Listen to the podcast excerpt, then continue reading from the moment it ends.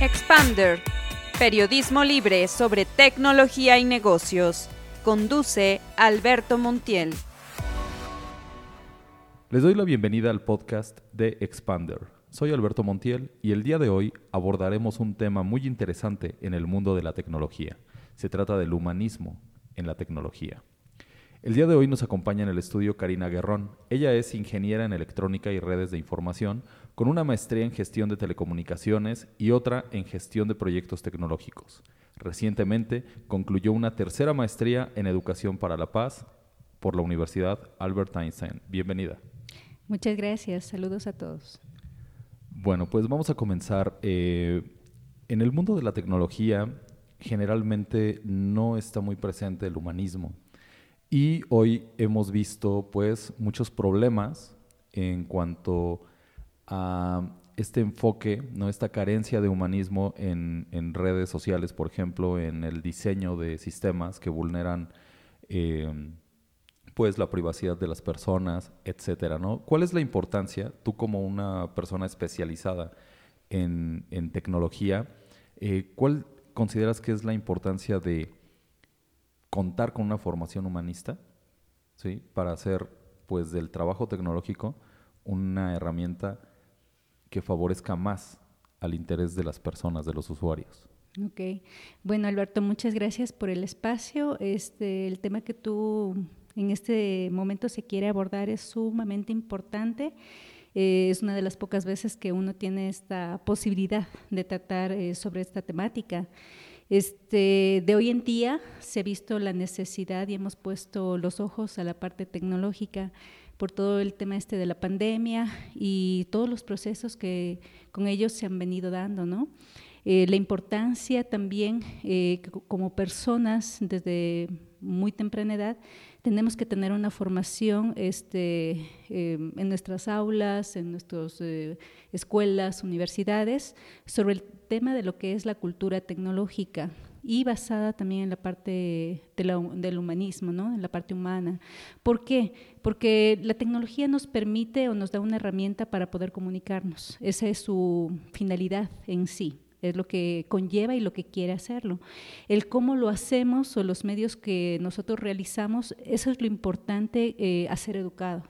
Entonces muchas veces, o de hecho nosotros en esta generación, eh, tú creo que tienes una edad muy próxima a la mía, no tuvimos esa oportunidad de tener una formación crítica de cómo utilizar un medio, cómo analizar qué es lo que yo debo este, enviar en un medio de, comunicación, ¿ok? Sea llamado Twitter, Facebook, Instagram, redes sociales, en mi propia computadora, en mi propio celular, en una, en una simple llamada, cómo yo debo este, eh, interactuar en esos medios y cuál es la importancia de lo que yo debo como, como persona eh, tener derecho y deber en ese tipo de comunicación. Así que la educación es sumamente importante en la parte tecnológica y sobre todo que esa formación sea en el tipo de humano, un tipo de humanismo, ¿no?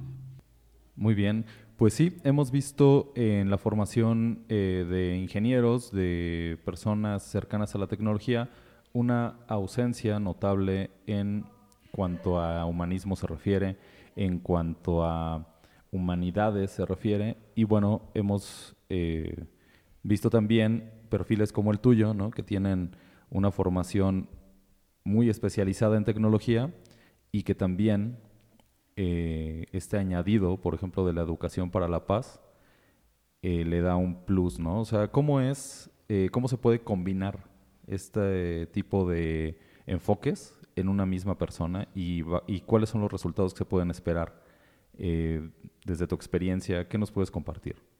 Sí, Alberto. Bueno, te comento un poco de mi historia. Este, muchos, muchos años, ya son aproximadamente 14 años. Me veo joven aún, pero ahí estamos. 14 años haciendo este, la parte tecnológica, la parte de soporte técnico, diseño, este, mm, eh, hacer pruebas en la parte de lo que es eh, de networking, ¿ok? Mucha la parte técnica. Eh, pero yo un día me pregunté, este, ¿hay algo más? O sea, eh, las personas que interactuamos en tecnología somos seres humanos, eh, somos personas que estamos tras la parte tecnológica, que puede ser como mm, en horarios nocturnos, como un médico, dando soporte a esa plataforma. Entonces, este, yo veía algo más en esa interacción.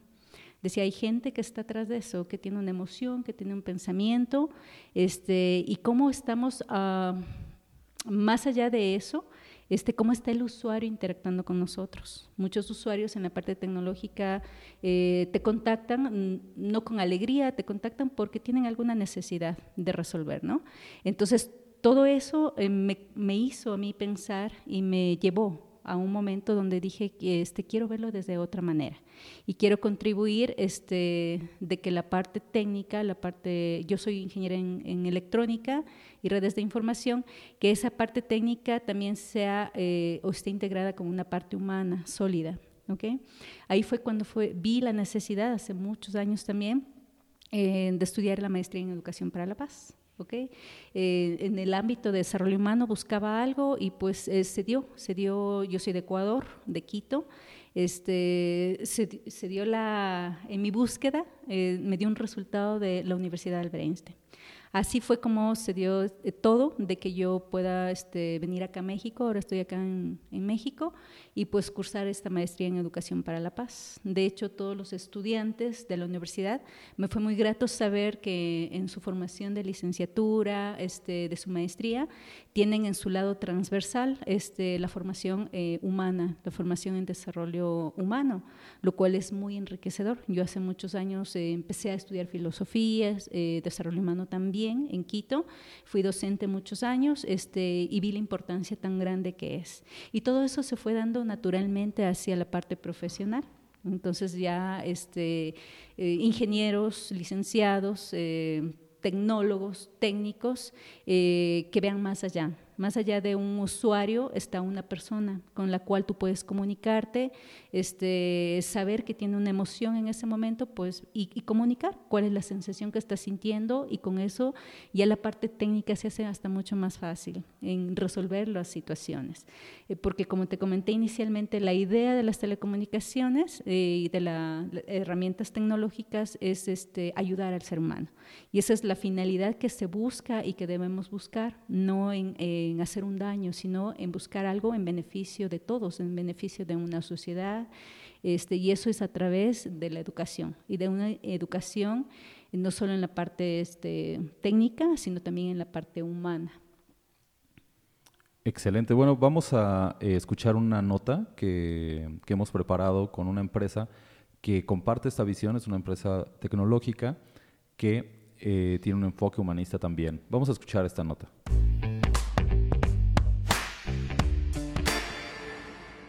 La idea de capacitar a un profesionista debe ser concreta y constante.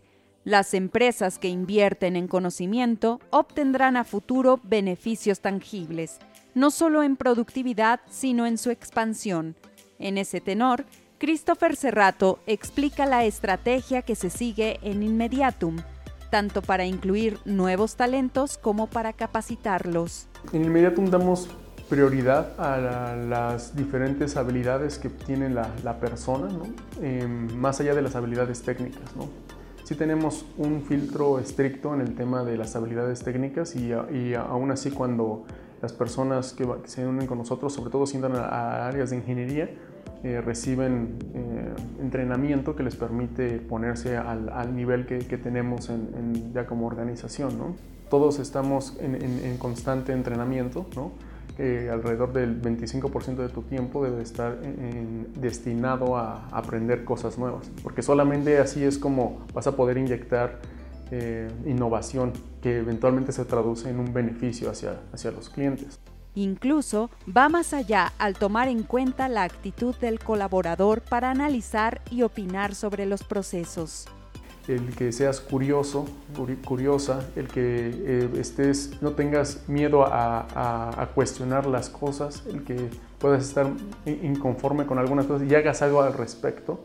En general, ese tipo de, de, actitud es la que, la que buscamos.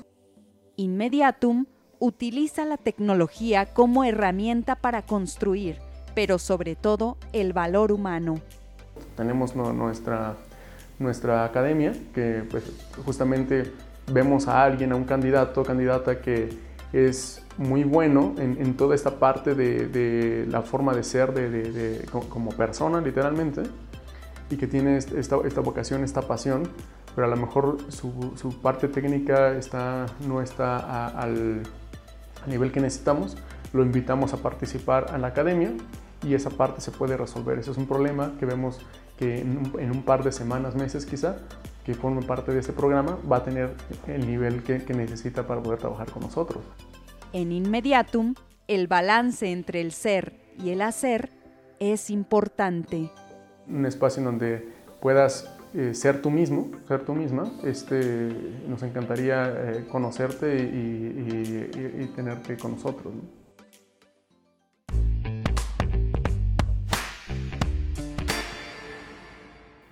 Muy bien, estamos de regreso aquí en el podcast de Expander hablando con Karina Guerrón. Ella tiene un perfil muy especial porque es especialista en tecnología, pero también tiene una formación humanista, una maestría en educación para la paz. Y bueno, pues eh, para seguir charlando sobre este tema de la formación humana en la tecnología, eh, hemos visto que en el, mundo tecnológico, ¿no? en el mundo eh, virtual, en estas redes creadas pues en beneficio de las personas, eh, se han dado situaciones que no han sido de beneficio para, los seres humanos, para los usuarios, ¿no? Eh, la vulneración de, datos, de privacidad, el acoso en, Internet, el espionaje ¿no? de, de, empresas, de gobiernos, a través de tecnología, que finalmente esta tecnología pues, fue desarrollada por personas, personas que pues necesariamente tuvieron que darse cuenta de lo que estaban haciendo, de para qué se iba a usar o cuáles iban a ser las implicaciones de sus desarrollos, y a pesar de eso, eh, lo hicieron. Eh, ¿Tú consideras que carecer de una formación humanista facilita el hecho de que las personas se presten a ese tipo de desarrollos que están en contra del interés del usuario? Pues sí, o sea, claramente es un sí rotundo. Eh, nuestra formación, eh, tanto de lo que es eh, educativa como la parte de, nuestra, de nuestra casa, de nuestro hogar, nos dan esos principios básicos de cómo nosotros interactuar en el medio. Y sobre todo nuestra, nuestra alma mater, ¿no? nuestra escuela, nuestra preparatoria, nuestra universidad este, nos animan sí o sí a tener cierto tipo de ética, de filosofía para tu vida profesional. Eh, sí, hemos, hemos estado viendo que hay muchas carencias. Justamente hoy en la mañana veía un, un reportaje que hacía este, la UNAM eh, sobre esta temática de hasta dónde podemos nosotros ir como, como personas, ¿no? Hasta dónde podemos nosotros eh, usar los medios o redes tecnológicas para hacer o deshacer en nuestras propias vidas. Porque no solo es hacer daño a un tercero, eh, digamos haciendo este un daño de ciberseguridad o lo que sea, este, más allá de eso uno tiene un daño propio como persona, porque desde ahí nace este, que se quebró la parte mm, virtuosa para dar paso a un daño externo, de tercera persona, una institución, em, a mi propia familia. Entonces, este, sí es muy importante que la parte educativa, de hecho, en, en este reportaje que hablaba muy bien la UNAM, decía, ¿no? Nos faltan muchas leyes, eso es una realidad, muchas leyes a nivel internacional. Pueda que a nivel este, de una ciudad, de un país, eh, se tenga ciertas regulaciones. ¿okay? Eh, hay ciertas secretarías que lo hacen, que están tras de ello, pero más allá de eso, todavía falta una regulación a nivel mundial que nos permita este, tener ciertas limitaciones, decirnos hasta aquí puedes llegar. ¿okay? Eso todavía no lo hay en Google tú puedes googlear muchas cosas, ¿ok? Hay, hay ciertas limitaciones ya para niños, de que tú puedas este, tener un poco de contención de cierta información, pero en general todavía sigue siendo algo muy abierto. Entonces, eh, se viene, ahorita estamos en, entre la cuarta quinta generación de lo que es las computadoras, estamos pasando de microprocesadores a lo que es este, la parte de realidad virtual, que ya de hecho en algunos casos es, es un hecho, ¿no? Y que ya lo ves.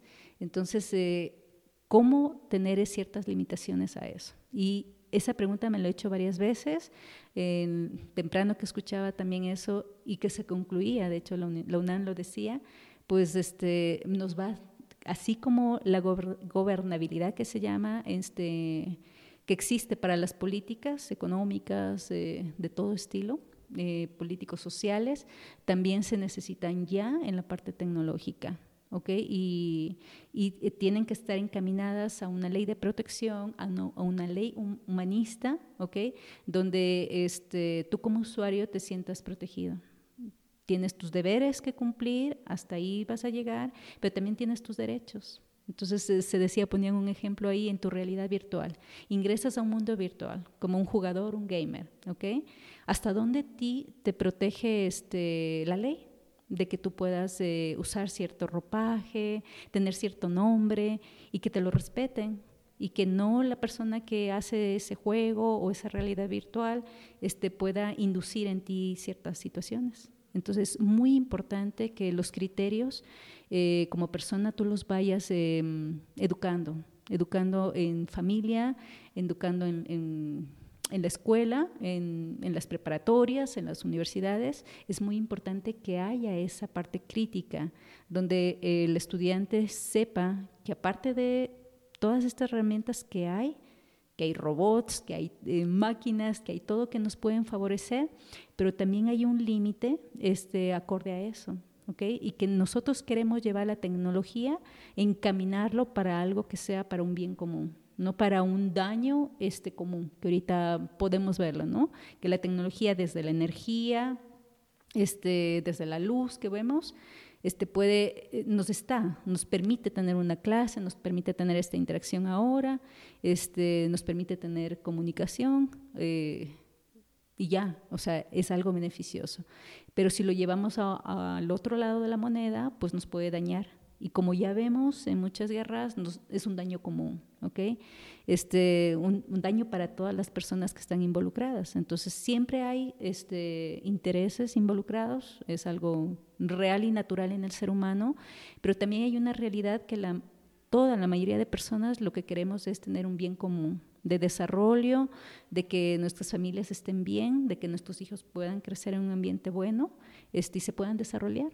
Y que qué bueno que la tecnología nos, nos sigue impulsando para eso, porque eso también lo ha hecho. En este tiempo, de pandemia, la comunicación fue por ese medio. Y qué bueno que haya sido de esa manera, que ahorita ya veamos que hay un sistema híbrido que nos está ayudando a rehacer nuestras actividades. Y también nos ha dejado un gran ejemplo de que tenemos que cuidar nuestro ambiente, nuestro planeta. Okay, que no podemos extralimitarnos, que tenemos que tener este, armonía, armonía con todos los planos, con todas las especies, porque si no, el planeta simplemente hace lo suyo, hace lo que debe realizar para recobrar esa armonía nuevamente. Entonces, igualmente es un llamado de que nosotros individualmente este, eh, ayudemos que en nuestro entorno vivamos esa tranquilidad, vivamos en esa armonía es momento de comer, este es un espacio donde tenemos que platicar con la familia. Deja tu teléfono, deja, deja lo que estás haciendo, ¿no? Que te, que te sirve también, pero en este momento hay que eh, hacer un espacio para tu familia. ¿Okay? Igualmente en tus clases, si estás en clases virtuales, este, presenciales, da ese espacio, porque ya vivimos o hemos estado viviendo que estamos y no estamos, que estamos colgados en el celular o jugando, lo que sea, o en el mismo carro o estamos manejando y seguimos viendo alguna cosa, ¿no? Entonces, no, cada cuestión, cada situación tiene su propio espacio-tiempo y es lo que debemos este, dedicarlo y así nos enriquecen las telecomunicaciones, así nos enriquecen las redes de todo tipo, no solo las redes sociales, sino las redes de, de toda la vida, de la vida misma. Desde que tú sales y dices hola a mi vecino, estás formando una red de comunicación. Entonces, es ese llamado que cuidemos la parte educativa. Y hablando sobre la educación, eh, hay algunos enfoques que que suelen escucharse ¿no? respecto a eh, el, mal, ¿no? Que viene de la tecnología, ¿no? Hay algunas voces que consideran que el, mal está ahí, entonces el problema es la tecnología, ¿no? Y bueno, hoy que vivimos en eh, tiempos de guerra, tiempos de conflicto, eh, hemos visto que, bueno, no es necesario tener al enemigo enfrente físicamente para entrar en guerra, ¿no? O sea, podemos estar en redes sociales haciendo la guerra, pero el problema no es ni la presencia de los enemigos, ni tampoco eh, la tecnología en sí, ¿no? O sea, el problema de la paz, el problema de la guerra, es un problema de educación, ¿no? Eh, ¿Tú lo ves así? ¿Qué opinas de este enfoque? Sí, Alberto, coincido muchísimo contigo. Este, justamente hay una frase de Mahatma Gandhi que dice, si quieres cambiar el mundo, cámbiate a ti mismo. Entonces, este, es un llamado, ¿no? De que todo inicia desde la educación de una persona. Eh, y hay que cuidar mucho este, los espacios que uno se maneja, ¿no? Eh, sus amigos, su familia, que sean espacios este, sanos de convivencia. Entonces, eh, yo me recordaba de esta frase, este, si tú quieres hacer un cambio para las demás personas, pues como tú dices, ¿no? No hay que ir muy lejos, hay que ir este, hacia uno mismo. Y cuando uno este, hace un pequeño, un pequeño cambio en su vida, pues, por ejemplo, se va reflejando a veces, muchas, muchas de las veces, nuestros hijos este, nos van educando. O sea, hacen cosas que tú dices, wow, ¿cómo lo hizo, no? Y el niño también ve al papá y dice, ay, no, yo, yo quiero ser ese héroe, ¿no? Entonces, son esas pequeñas decisiones que uno va tomando en ciertas circunstancias que ayudan a que sigamos dando ese paso, ese paso conciencial, ¿no? Me recuerdo este, mm, eh, de nuestro muy querido este, maestro Manuel Vázquez, Em, que en paz descanse. Eh, tuve la oportunidad y la bendición de ser su alumna.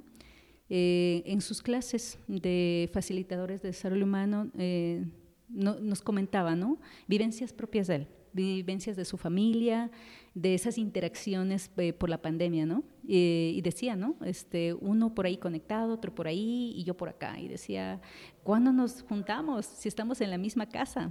Y eso nos pasó, eso nos ha pasado en esta época y cada uno ha estado en su entorno tratando de, lidiar ¿no? con el tema tecnológico algunos, unos de lidiar con el tema este de que nos causó un poco de depresión y todo el asunto. ¿no?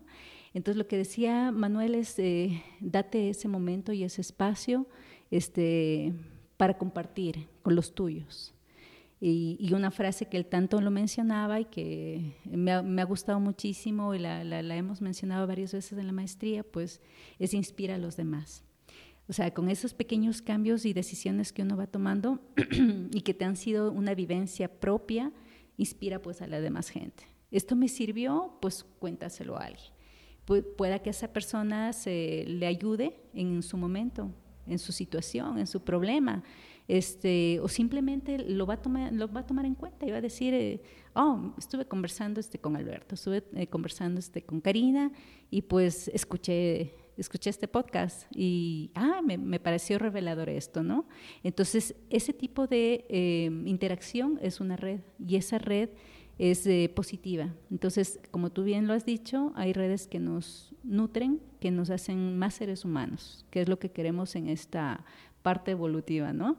Este, y que no nos resten, que no vayan restando. Entonces sí, em, ese llamado a tener una educación en virtudes y en valores en cualquier área en la que nosotros nos desarrollemos. Seamos este, ingenieros, este, ingenieros mecánicos, este, estamos hablando del espacio, seamos científicos, seamos maestros, en cualquier interacción siempre vamos a necesitar nutrirnos de la parte este, humana, porque eso somos, somos o queremos o pretendemos ser seres humanos. Entonces, eh, sí es muy dable de que tengamos esas interacciones y que busquemos eh, desarrollarnos en esto.